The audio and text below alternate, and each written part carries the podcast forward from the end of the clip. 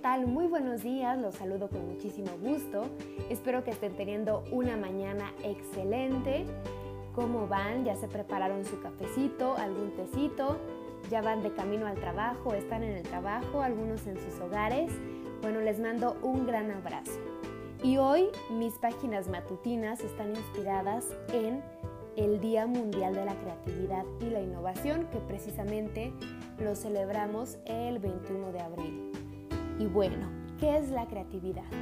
De forma general se entiende como la generación de nuevas ideas o asociaciones entre planteamientos y conceptos conocidos que producen soluciones originales.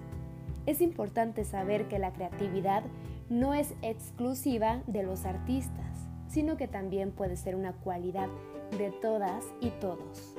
En nuestra vida diaria la aplicamos al combinar nuestra ropa, preparar nuestros platillos para comer, saber administrar nuestro tiempo, entre otras. Además, a consecuencia o como respuesta social en la pandemia, la creatividad entre las y los vendedores y las marcas también tuvieron retos, ya que se pasó de lo análogo hasta lo digital con lo que se le dio la bienvenida a otra era integradora de tecnología, dando paso a un nuevo concepto denominado Digital Experience, que no es otra cosa más que la conexión entre lo real y lo virtual.